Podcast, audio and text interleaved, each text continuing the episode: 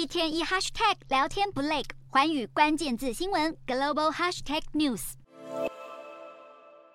俄战争开打已经超过一年半，俄罗斯不止在俄国境内大征兵，难道现在还找上长期盟友古巴人吗？古巴外交部宣布破获一个人蛇贩运集团，这个组织是在俄国境内营运，胁迫古巴公民赴乌克兰为俄军出战，而且不止吸收住在俄国，也包括住在古巴的古巴公民。古巴当局正在全力压制并且瓦解这个人口贩运网络。古巴国营媒体主播表示，当局已经对对此展开刑事调查。古巴政府则是重话表示，基于国家历史，古巴对于使用佣兵采取坚定而且鲜明的否定立场，更强调古巴不涉入乌克兰战争。古巴人因为国内经济问题，希望前往俄国讨生活。先前，俄国媒体曾经披露，有好几名古巴人为了取得俄国公民身份，和俄国武装部队签约，并且被送至乌克兰作战。现在，俄国为了找兵源，找到古巴去，也传出在亚美尼亚和哈萨克打广告，喊出只要帮俄国打仗，可以先领台币十六万，接着月领六万，而且还传出俄国总统普丁要和北韩小老弟金正恩见面。